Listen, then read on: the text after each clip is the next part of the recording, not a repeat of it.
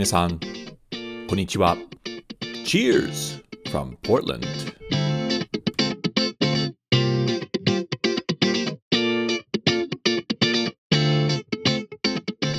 皆さん、こんにちは。どうも、お収集ブログのレドです。ポートランド、オレゴンのお酒シーンを紹介するおトックポッドキャストへウェルカムです。もう年末になりましたね。今年はめっちゃ早く過ぎました。でも、この季節は楽しい。実は先日、えー、今年の初雪が降って少しクリスマス気分になりました。ということで、皆さん、メリークリスマスウェルカムバックこれはエピソード41です。このエピソード41では、オレゴン州のお酒のニュースを共有して、オブリスクビールを紹介します。そして今回のインタビューゲストは、アンドサイダーの宮下直也さんになります。宮下さんはハードサイダーの面白いコンセプトを発想したので、ぜひご期待ください。なお、このポッドキャストはトラブルポートランドの提供でお送りします。ポートランド観光にご関心のある方、ぜひ www.travelportland.jp へどうぞ。トラブルポートランドの皆さん、ありがとうございます。いつものようにこれからはドリンクタイムです。もう冬ですから普通の IPA ではなく X ノーボのカスケーディアンダーケール、まあ、つまりブラック IPA をいただきます。色は本当に濃いです。乾杯じゃあ、エピソード41をスタートしましょう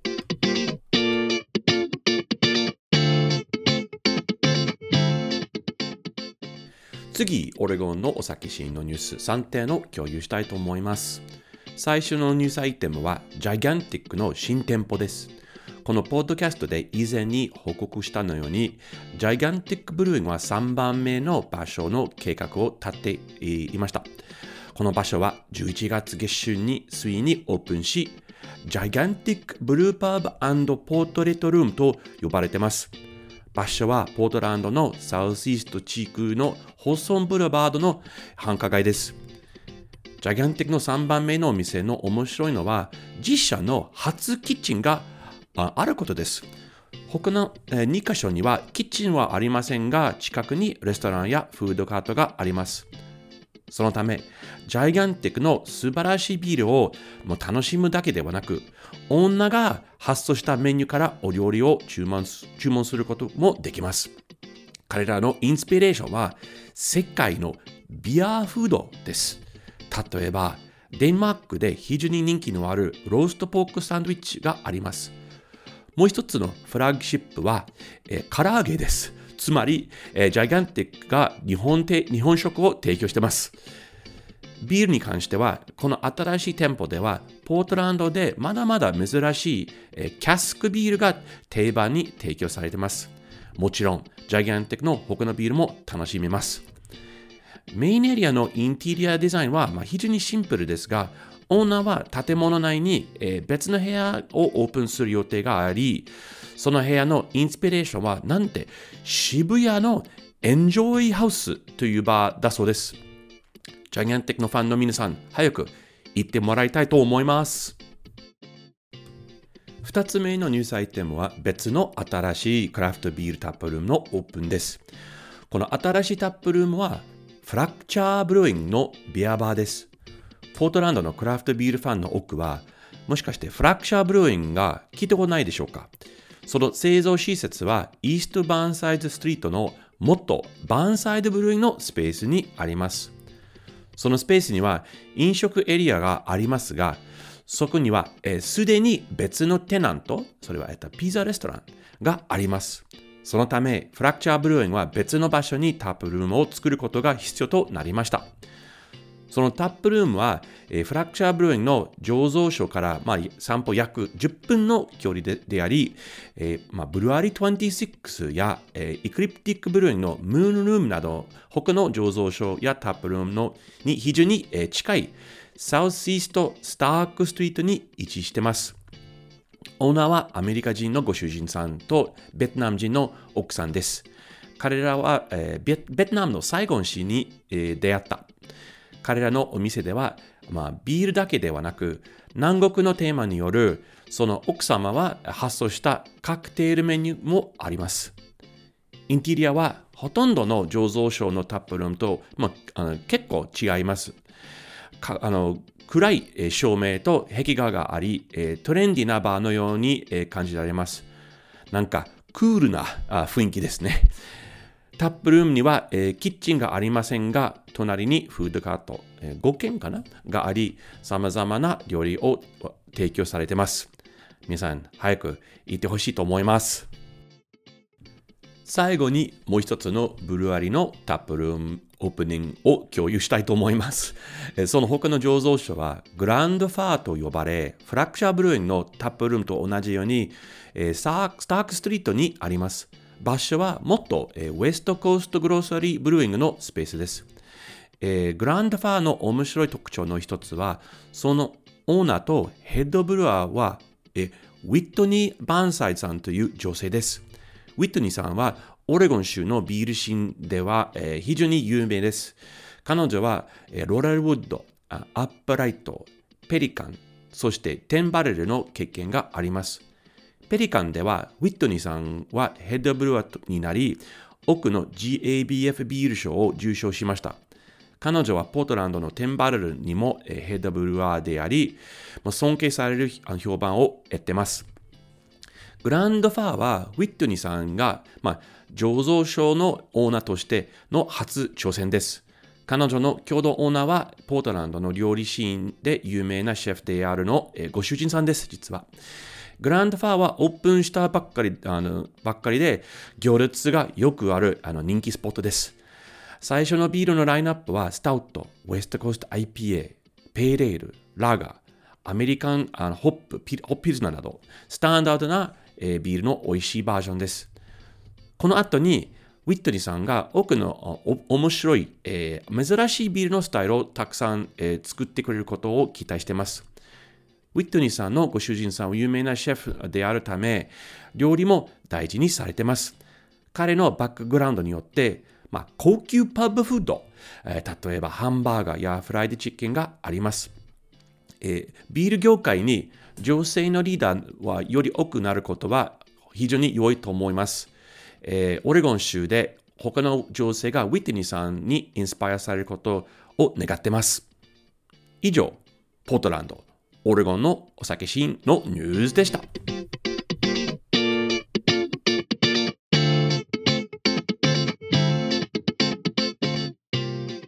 次のセグメントはオレゴンの飲食店紹介コーナーです。今回は僕の大好きなオレゴン州のアストリア市にある新しいブルワリーを紹介したいと思います。その醸造所名はオベリスクであり、11月にオープンしたばっかりです。その設業者はフォットジョージブルワリーの元従業員2人です。設業者の一人は日本の一部のクラフトビールファンに知られているブルワのデイブ・コインさんです。僕は最近にオベリスクにお邪魔しました。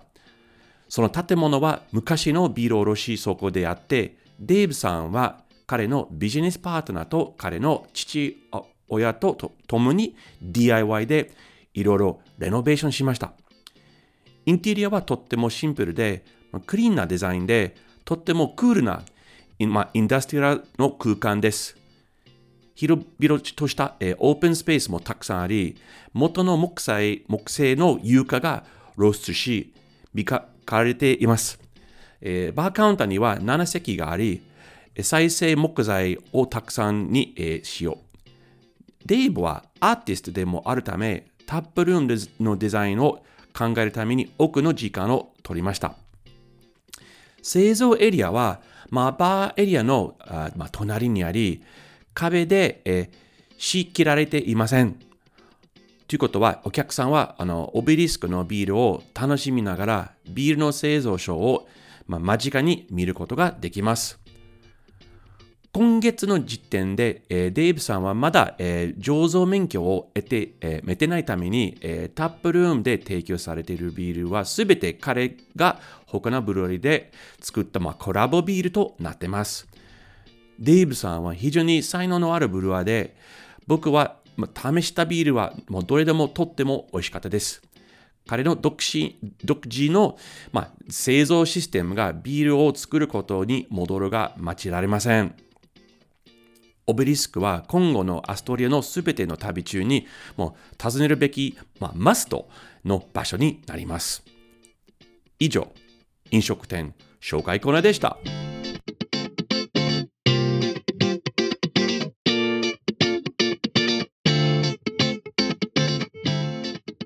次はインタビュータイムです。今回のインタビューゲストは今年に出会った、えー and CIDER のオーナーの宮下直也さんです。宮下さんはあの apple farmer ですから、リンゴはもちろん詳しいです。そして宮下さんはアウトドアも人々をつなぐことも大好きです。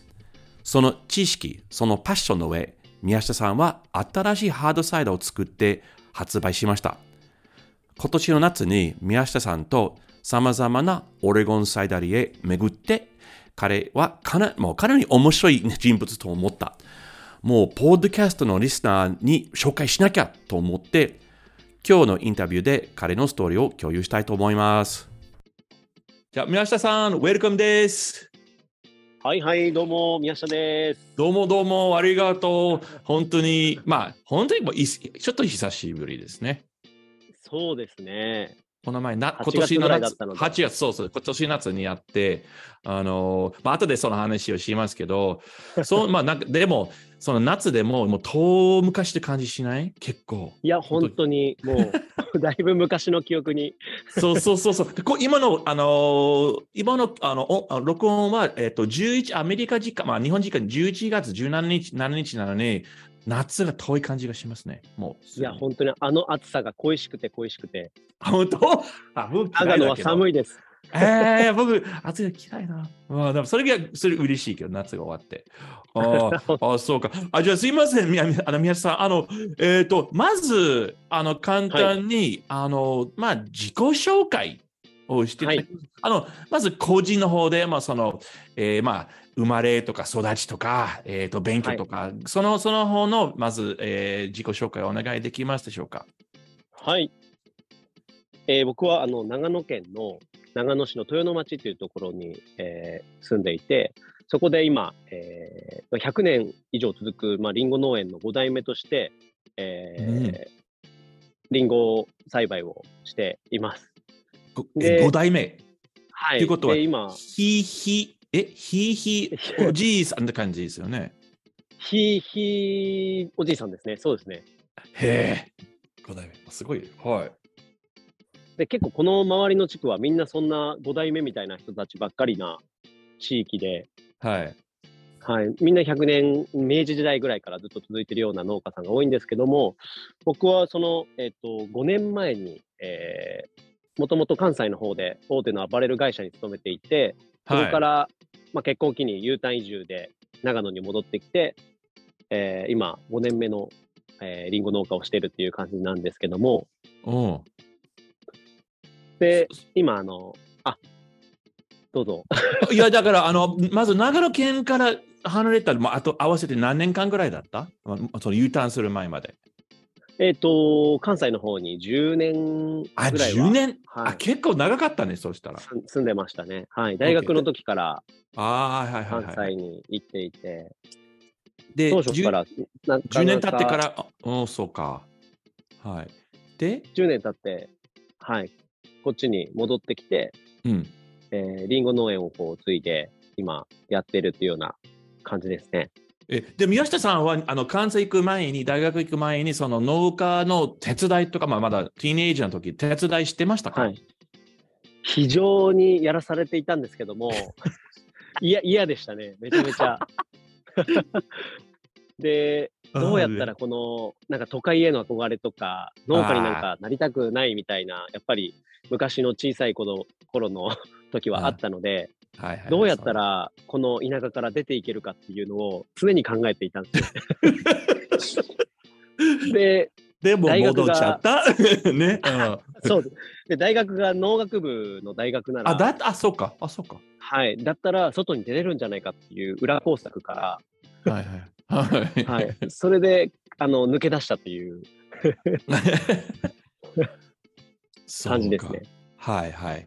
でも、長野県の U ターンして、もう今、農家で、あの、もうほぼ毎日農家の仕事をされてるんですか？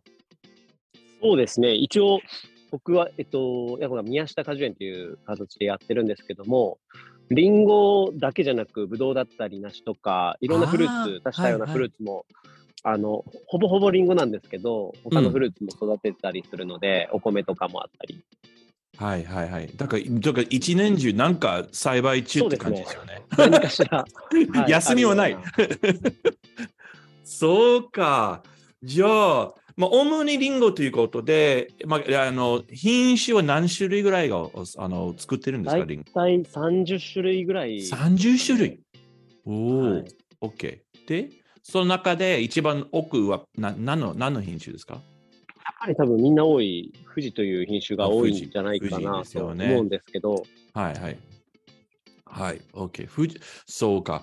じゃあ、あのまあ、この間、えーっと、宮下さんにお世話になって、そのはいバックグラウンドは、あの、やっぱり、あの、ハードサイダーのことでで、すねはいえーっと、そしあの、によって、えー宮下さんに出会ったんですけれども、その、うんうんハードサイダーのストーリー、なぜハードサイダーに、えーなその、その業、その世界に入ろうとしたんですか？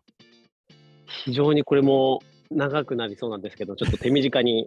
はいはい、OK。わかった。あ僕、もともとその、あの、えっ、と、リンゴのお酒に出会ったのが、20歳の時に、うん今から15年前、今35歳なんですけど、うん。に15年前の20歳の時に、旅行でフランスに行った時に、あー旅した時に、そこでシードルっていうそのリンゴのシードルねお酒に出会ってはい。僕は今までそのお酒とかもあんまり飲まなく、それまで飲まなかったので、はい。その、こんなものがあるんだっていう、その新しい、その、発見のところがあって、えっていうことは、っていうことは、あの、日本国内で飲んだことはなかった。あ、飲んだことなかったですね。シードルとかも飲んだことがなくて、あ、そうか。あまりでもそんなにこう、見ることも、あの、シードル自体がその時、15年、20年前ってあんまりなかったんじゃないかなとまあ思うんですけど。ね、日本ではね。うん。はい。で、まあ、ちょっと気に留めている感じだったんですけども、僕がその趣味で、えーアウトドアのその登山だったり、ハイキングだったり、キャンプっていうのをよくするようになっていって、たまたま、あの、アウトドアのブログだったりとか、アウトドアの、えー雑誌うんのコラムで、うん。そのハイキングとハードサイダーとかクラフトビールについての、なんか歴史のページがあって、え、それ日本、日本の雑誌ですか？日本のブログとか、日あ、ブログか。あ、ブログ。はい。ははい。い、とか、あの雑誌の一部とかに書いてあって、それがその、それを見たときに、すごいこう、衝撃を受けて、はい。えーってなって、こんななんか文化とかコミュニティがあるんだみたいなところから、非常にその興味を持って、はい。調べるようになったんですよね。うん。うん。で、そこで出てきたのがオレゴンだったんですよ。あ、そう。はい。は なるほどね。あ、あいいね。うん。で、そのブログに書いてあったのが、そのやっぱ、えっ、と、なんだろう、禁酒法が終わって、その頃から、あの、まあ、ヒッピーブームみたいなところがうんやってきて、そこからその西海岸の方に、あの、移民の人とか、あとは、バックパッキングブームみたいなのが起こって、若者たちが、ね、旅をしたりとか、あの、サーフィンしたりとか、その辺でお祭りしたりとかする中で、クラフトビールとか、あの、ハードサイダーが、えー、なんていうんだろう、あの、片手にコミュニケーションの一部となって、すごくはい飲まれるようになって、うん。で、アメリカの三大トレイルだったりとか、ロングトレイルっていうのもどんどんできてきたりうん。する文化と一緒にこう出来上がってきてるっていうのがあって、そのハイキングしたり、旅してる人たちが、その旅先のあのブリューパブとかパブとかバーとかでクラフトビールとかハードサイダー飲んで出来上がってるコミュニティが素敵だなっていうのがすごいそこで、あ、そんな文化があるんだってなって。えー、あれはフランス帰ってから、フランス旅帰ってから何年後ぐらいだった？そのブログを読んだのは。いやーでも、まだに、それもう5年先ぐらいだから、お2000、えー何年頃でしょう？もう10、10年はいかないですけど、10年前ぐらいですかね。おだから、まあ、フランス行ってシードル飲んで、ちょっと、あの、ちょっとしょ、びっくりして、でもその後何も、もう日本に戻って、何も、はい。あの、その、ハードサイダー関係の何仕事とか何もしてなかったんですね、あその時まで。なんも、はいはい。うん。そうですね。うん。はい。じゃあ、そのブログを読んで、インインスピレーションになりましたか？いや、もうめちゃめちゃなって、はい。これいつか行きたいな。いつか、あの、出たら、オレゴンとか、ちょうどそのリンゴの産地がオレゴンとかワシントン州ってところもあったし、はい。その、ね、あの、ワシントン州から、ワシントンとは、あと、オレゴン、カリフォルニアの、を、こう、縦断するようなロングトレイルの、パシフィッククレストトレイルっていうのを、その、数年後ぐらいに知ったんですよね。うんうん。有名ですよね。うん。はい。で、そこの、そのハイキングと、そのオレゴンとかワシントンとかリンゴの産地、そしてハードサイダーとクラフトビールの産地でもあるってなると、なんかすごいそこが、すごい行ってみたいなとか魅力的になって、うんうん。その後にコロナになっちゃったんですよ。あの、ああ、はい、そうね。ま、世界中がコロナになっちゃってそうね。もう全部ストップ状態になりましたね。うん。はい。で、うんいつか行きたいなっていうところから、ようやく行けるかなっていうところで、今回、レッドさんにお世話になったという、ああ、そうか。で、はい。でも、す実際に、あの、サイダー作りは、はえーそその、そのストーリーもちょっとみあ皆さんに教えていただけますか？あのそうですね。今、そのちょっとコロナになっちゃってから、そのあオレゴンとかハイキングの世界とかっていうのはすごい興味を持ってたんですけども、なかなか海外に行けなかったので、日本にこうね目を向けたときに、うん。長野っていう土地がリンゴの産地でもあって、うん。アルプスとか八ヶ岳とか、なんか本当に山岳圏でもあって、なんか、でもでもってフルーツの産地でもあるっていうところを考えたら、なんかうん、すごいこう共通点を感じてきて、はい。なんか、自分の町とか長野ってすごい素敵な場所なんだなっていうのを思ってきてここでできる、あのうんうんうん。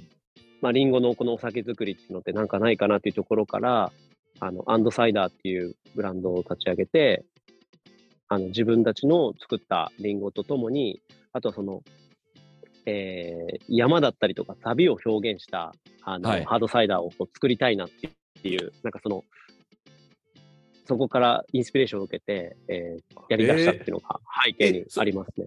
それ、そのサイダーの発売日はいつだった？えー、これでも1年前ぐらいですか ?1 ね。年前？約あだはい2021年の秋ぐらいということかね。うんそうかな、はい。はい、じゃあ、その商品のアンドサイダーのその商品コンセプト、もうちょもうちょっとはい詳しく説明してもらえます？か、そのさっきの山とか自然のこととかの関連、はい。どどういうコンセプトをしてますか、そのアンドサイダー。そうですね。一応その2つ、3つあって、ハイうんっていうのと、ブリュー、グローっていう3つのおポイントがあって、えーうんハイクが歩くですね。で、はいブリューが醸造する。で、グローが育てるっていうことで、はい、はい、まあ、自分たちが、はい、育てたものを使って、で実際にその、えーメインとなる山だったりとか旅を醸造家さんだったりとか、僕たちうん。農家さんだったり、あとハイカーだったりとか、あとクリエイターさん、あうん。のデザイナーとかさんと共に一緒にその山に行って、えーこの山だったらどういうふうに表現したりとか、どういうふうに醸造したらこの山山だったり、この旅っぽくなるかなっていうところをへ話し合って、えー一本のおハードサイダーを作るっていうようなコンセプトで、えーやっています。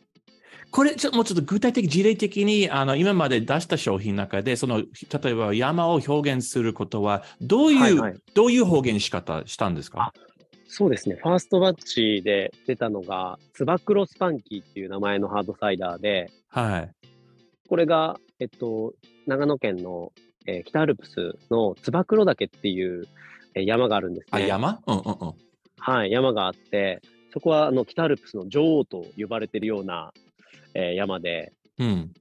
で、実際にその、お醸造家さんとか、あとは、えーえー農家さんとか、あとはデザイナーさんとかと共に一緒にこう登ってですね、うんその体験をね、するわけなんですよ、実際に登って。で、このつば九郎岳って、非常にこの急登で坂がね、きついんですよね。ああ、はいはい。その感じでこう、鞭をね、打つ、女王様が鞭を打つかのような 感じの厳し厳しさを、うんうんうんうんリンゴの、えーリンゴの酸味と捉えて、その酸味を強い品種だったりとかをあブレンドして、そそこで表現して、で、実際に頂上まで行くと、高山植物のコマクサっていうお花がすごい綺麗にピンク色に咲いてるんですよね。はい。で、頂上の山の上なのに砂浜みたいな幻想的な空気感で、はで、その感じがすごいギャップがあって、お花畑だったので、そのお花の酵母で、えー醸造することができないかってなおおなるほど。はいはいはい。で、そこで一緒に、まあ、醸造家として一緒にいただいたのが、西井田酒造さんっていう、えー酒蔵さんなんですけども、はい。すべての日本酒を、あの、お花の酵母で、えー醸造している酒蔵さんで、はい。マリーゴールドとかのうん花酵母とか、桜の花酵母とかいろいろあるんですけども、その中でもリンゴの花の酵母を使って、リンゴの花の酵母。はい、リンゴの花から抽出した花の酵母でで、で、で醸造すじゃあそのははあの初バッチ、その酵母を使ったんですか？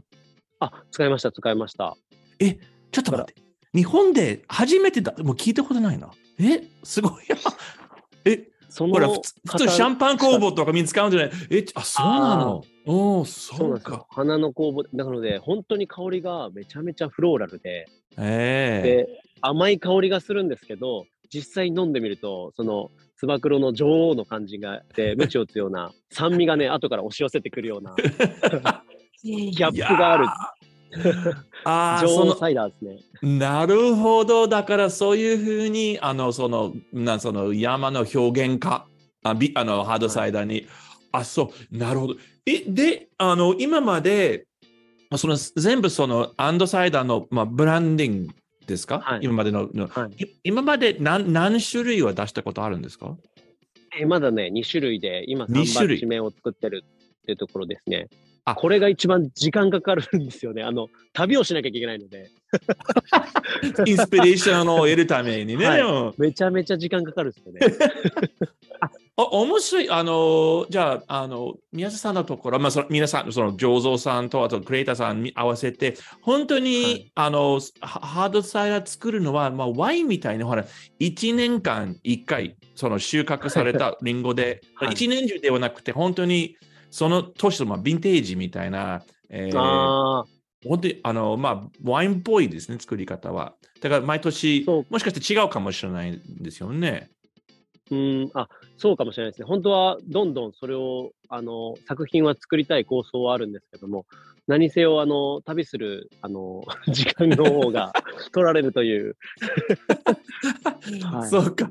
え、じゃあ3バ、三バッチ目は、まあ、これから作って、その、その作るために、またインスピレーションされないとダメですよね。そうです、そうですね。ああ、でも、まあ、楽しいも楽しいけど、ちょっと、そうな。でも、時間、まあ、でも楽しい時間だね。え、じゃあ、今まで、あ、まあ、まず、あ、ごめん。はじ、その、あの、次の質問としては、あそのブランディングの、もう、その、ネーミングかな？あの、はい。アンドサイダーの、あのことは、ちょっともう、皆さんに説明していただけますか？どういう、はい。うん。あ、アンドサイダーっていうのでも、本当に僕といえば、その、なんていうの、この、あんまりこう文化自体が、ね、日本ではあまりないので、やっぱり、ね、サイダーがこう自分の皆さんのこう人生にこう寄り添うような形であるような形でできたらいいなっていう形でこのアンドサイダーっていうのは名付けているんですけど、はい。あの、やっぱりこの今、アウトドアと、あの、掛け合わせてこのハードサイダー作っているんですが、うんそ、の、やっぱりこう、僕たちも、この簡単にこのハイキングできたりとかするのって、ただでできていないんですよね。なので、うん山小屋さんが道路を整備してくれたりとか、ね、自然保護を山小屋さんが作ってくれたり、市の人が、ね、トイレの環境整備をしてくれてたりとかっていう、そういう背景があって、僕たちが自然をね、遊べてるのは、そういう人たちが周りにいるから、はい。あの遊ぶことができてるので、そういった人たちにこう還元できることないかなっていう風なところから、ケーオッケー。あこのつば九郎スパンキーっていうのも、あの売上のあの1%、一部をあの、山小屋のトイレの改修工事費用に寄付してるんですよ。あおなるほど。あ、素晴らしい。へえ。なので、あ飲めば飲むほど、言ったら、ね、あの、ずずっと歩い歩き続けることができるとか、環境にこう携わることもできて、はいっていうような形で、なんか、一度きに飲んで終わりじゃなくて、一うん生その飲み続けられたりとか、思い出になるようなものっていうのをずっと作っていきたくて。ああ、だから、あのなるほどね。そうか。うんで、さっきね、あの、宮下さんが、あの、ちょっとブログとか、あの、で、あの、オレゴンの、えーことに関して、はいはい。関心になりましたね。その、まあ、ハイキングとかとビールとハーはいドサイはいはいはい。あので実際に、まあ、コロナになって、い行こうと思ったんだけど、コロナになって行けなかったけど、今年やっと行けましたね。はい。めちゃめちゃ楽しかったです。いやだからその皆さんに、リスナーの皆さんに、そあのいそのオレゴン滞在ののなんか行ったところ、ルートとかを簡単に説明してもらえますか、はい。えっ、と、もうかなりうる覚えになって まず、期間的にそれは1週間半でしたっけ ?2 週間？10日間ぐ ?10 らい日間ね。うんうんうん、1はい週間半だ。はいはいはい。前半は、ポートランド市内の、えっ、と、ブラリーさんとか、ハードサイダーメーカーさんをうんお邪魔させていただいたんですよね。で、はい、2日目、3日目が、えっと、郊外の方で、えっと、ウィラメットバレーとかでしたっけ？ウィラメットバレーとか、はバウマンズとかいたね。はい。あのああ、そうですね。はい。あとは、ど、どとこでしたっけ？えっと、あれだ。えっと、こう、フットリバあ、フードリバー行きましたね。はいはい。ー、あとは、その、その界隈ですよね。その界隈はい。を回って、えー後半が、えっと、オレゴンのおトレイルを すご歩きに、いやー歩きに行きました。あの、宮下さん、本当に珍しい。今まで僕の、もう多くのお客さんの中でも、宮下さんだけだよ、それ。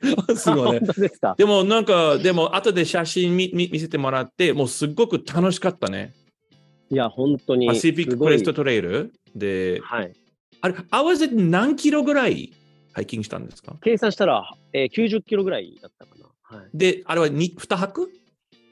二泊ですね。はい。あで、ハイキングしながら、いろんな、まあ、地元のアメリカ人との出会いがありましたね。うんありました。めちゃめちゃありました。へえ。いや、だから、なんか僕にとって、あの、ハイキングのイメージは、まあ、一人か二人ぐらいは一緒に、まあ、ななんていうか、自分、なんだ、自分の世界で、あの、遠くまで歩くし、大シーズンの中でね、で人との交通のイメージはあまりしないんだけど、交通してたね、いろんな人の出会い。いや、本当に。えーみんなに歩く人に歩く人に、みんなに、あの、そのハードサイダーの勉強しに来たんだって毎回言ってます。そっか、そっか。え、じゃあ、あの、ちょっと、あの、オレゴン滞在の前半の話に戻ります。これ、いろんな視察とか見学し,、はいてしていただいて、いろんな、はいまあハードサイダー作るところとか、ビール作るところ、まあ、ちょっと行って、なんか、うん。一番、なんていうかな、びっくりしたこと？ちょっとショックしたこと、うんあるいは、もうこれはすごい、ま、学んだことは何でしたか？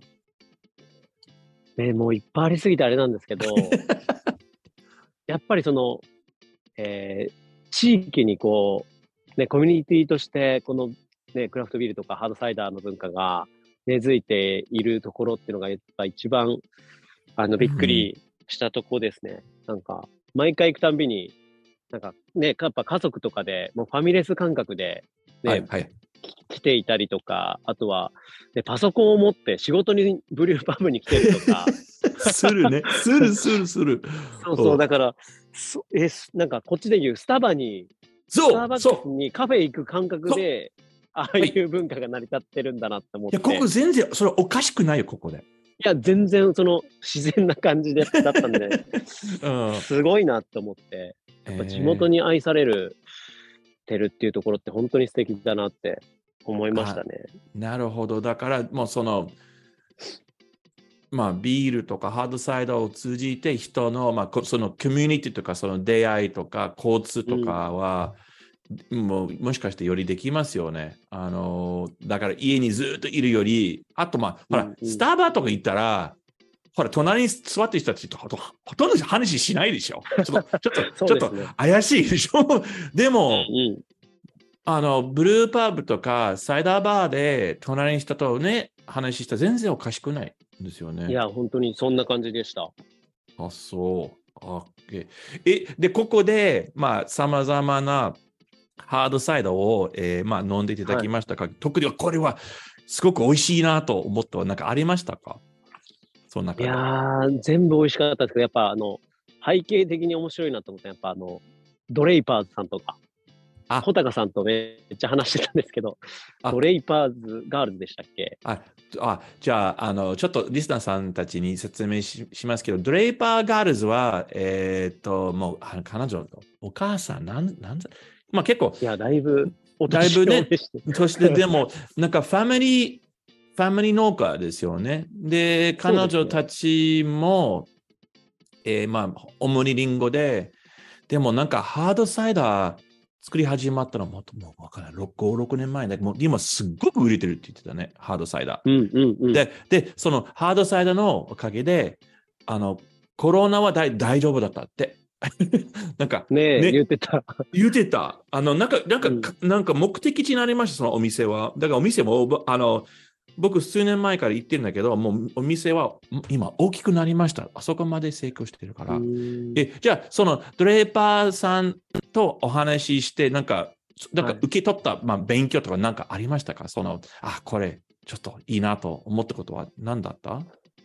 そうですね。やっぱりあの、えっ、と、農家さんがやってるこの、あの、サイダー、サイダリーさんとかっていうのが、やっぱり、なんて言うんだろう。面白くて、なんか、うん農家の、農家の誇りであり、農家の特権なんだみたいなのをすごいみんな言ってくれて、えー、そうね。なんか、なんか1、ゼロからその農産物を作って、あの、言ったらお酒にして、最後まで飲んでもらえて、余すことなくトラッシュにしないっていうような、うんうんうん。なんて言うんだろう、その0から100まで楽しんでもらえて、やれるのは農家のもう特権だよみたいのを、うん。あの、おば、ば、あの、テレサで、テレサでしたっけ？テレサ、さはい。んからもはいはい、からもうめちゃめちゃ教わって、うんまあ、僕たちも農家であること、そういうことってすごい誇りに持ってたんですけど、なんかもっともっと、あのー特権なんだっていうか、誇りに持つことなんだっていうのを、なんか非常になんか勉強になったというか、教わりましたね。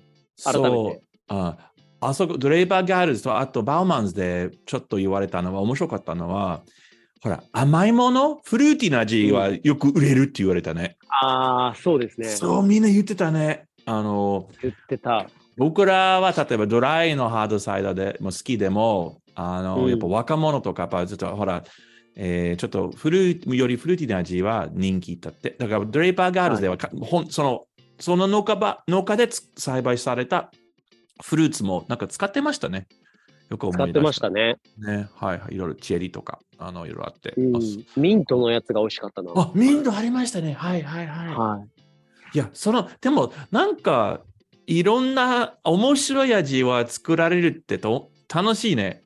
本当に。おや客さんも喜んでくれると思う。うんうん。うん。なんかこの、あの、シードルとか、フランスのシードルとかだったら、あんまり感じなかったこの、そう、ない、ない、ないね。ね、あの自由度の高さとかが非常に面白くて、うん。うん。そうね。ここ結構アメリカは、ほら、イギリスとかえあのフランス結構ルールをもう決まっもうフランスだとルールあるらしいよ。その祭壇の作り方に関して。で、ここ全然自由、はいはい何でもいいよ、みたいな。でも逆にそれが悲しい。うん。ああ、わかった。いや、よかった、よかった。そこまで、あの、オレゴン州のことをちょっと楽しんでいただいてありがとうな。へえ。いや、いい経験だった。うん。あの、うんじゃあ、あの、これからの話ですけれども、あの、はいあの、もうまだ日本では、ハードサイダーって、まあ、酒類としてまだ、まだ若い、ね、あの、そうですねですよね。はいで、これからどうなるの？その、は日本国内のハードサイダーのトレンド、どうなると思いますか？そうですね、今、ね、各社さんとかが、どんどんこう、ハードサイダーとかにもこう目を向けていらっしゃる方もたくさん増えてきたりとか、醸造所もサイダリーもね、どんどん増えてきてあ、いるのそうですか。はい、なんか、うん。どちらかというと、あの、農家さんがやるっていうよりは、農家の、えージュースの果汁を原料で仕入れて、えー醸造するっていうようなスタイルが結構増えてきてますね。はいはいはい、そうか。だから、これからも、まあ、どんどんどんどん、その感じは、新しいムーブメントは起きてきて、まあ、5年、10年なのか、先ではね、この、日本の今のクラフトビールのような形で、ね、自由に飲んでもらえる日が来ればいいなと思まあ、でもね、考えたらね、10年前の日本ではもう誰もハードサイダーを知りませんでしたよね。認識今全くしなかったから。そうですね。だからまだまだ、あのもちろん、まあ、まあ、クラフトビールほど、あの、そんなにまあ認識高くないかもしれないんですが、うん5 10年前に比べると全然違うんですよね、今は。そうですよね。おーいやーわかあ面白い。だから、え、あの、ちなみに、えっ、と、宮下さんのあのサイダーはどこで、えー飲めるんですか？あるいはどこでこあの購入できますか？いつもね、えっと、イベントの出店の時、大体この、僕、その、アウトドアを、の、楽しんでる人たちとかに、そうのんサイダーを販売していて、なので、アウトドアフェスとか、イベントとかに出店して、ハードサイダー売ってるんですよ。はいはいはい。なので、今週末もイベントあるんですけど、うん。あの、イベントでの販売か。忙しいね。おーそうか。あー。あとはこの冬にオンラインサイトが、はい、できるので、おおマジ？はい、で、オンラインサイトできたら、あの、どこまで、あの、あの宅配、もう全国でで？全国ですかね。はい。おレッドさんのところまではちょっと届け あ、残念。え、あ、そう。じゃあ、後で、あの、まあ、この、あの、えっ、と、このポッドキャスト配信するとき、ちょっと、その、せ説明文に、あの、その、えっ、と、宮下さんのところのウェブサイトのアドレスをあの記入しますので、皆さんぜひ、あありがとうございますご拝見ください。見てください。あ、そうか。じゃあ、あの、だまあ、とりあえず、まあ、しゅその、お祭りの出店と、まあ1月来年からオンライン販売は始まるということですね。そうですね。はいい。や、あ、素晴らしいストーリー。だって考えたら、あのー何？何年前に、あの、宮下さん、そのブログを読んで、あはい夢みたいな世界だったけど、もう実際それを実現したこと、すごい、まあ、まあ、ハードはハードだけど、実現を知ってるんじゃないですか。ちょっと、そうですね。夢の追求、素晴らしいと思います。それは。や、レッドさんのおかげですよ。本当にいやいやいやいこやなりまの。したね。このタイミングで、このタイミングでオレゴンにこう、やっぱ行けたっていうのとかは本当に嬉しかったし、実際に答え合わせをするかのように、このトレイルをね、歩けたのが、めちゃめちゃ良かったですね。あよかった。ありがとうございます。じゃあ今日宮下さん、本当にいろいろ教えてくれてありがとうございます。すごく勉強になりました。こちらこそありがとうこれからもうね、頑張って、あの、もうみんな全国で、あの、宮下さんの、あの、ハードサイダーをもう飲めるように、僕も祈ってます。ありがとうございます。はい、ありがとうございます。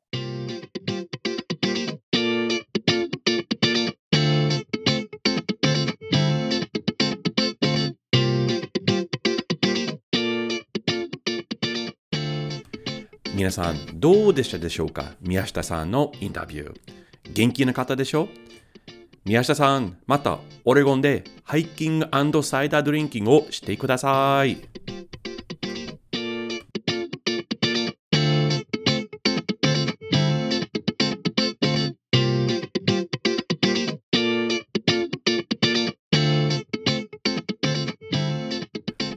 ポッドキャストエピソードを聞きいただき、誠にありがとうございます。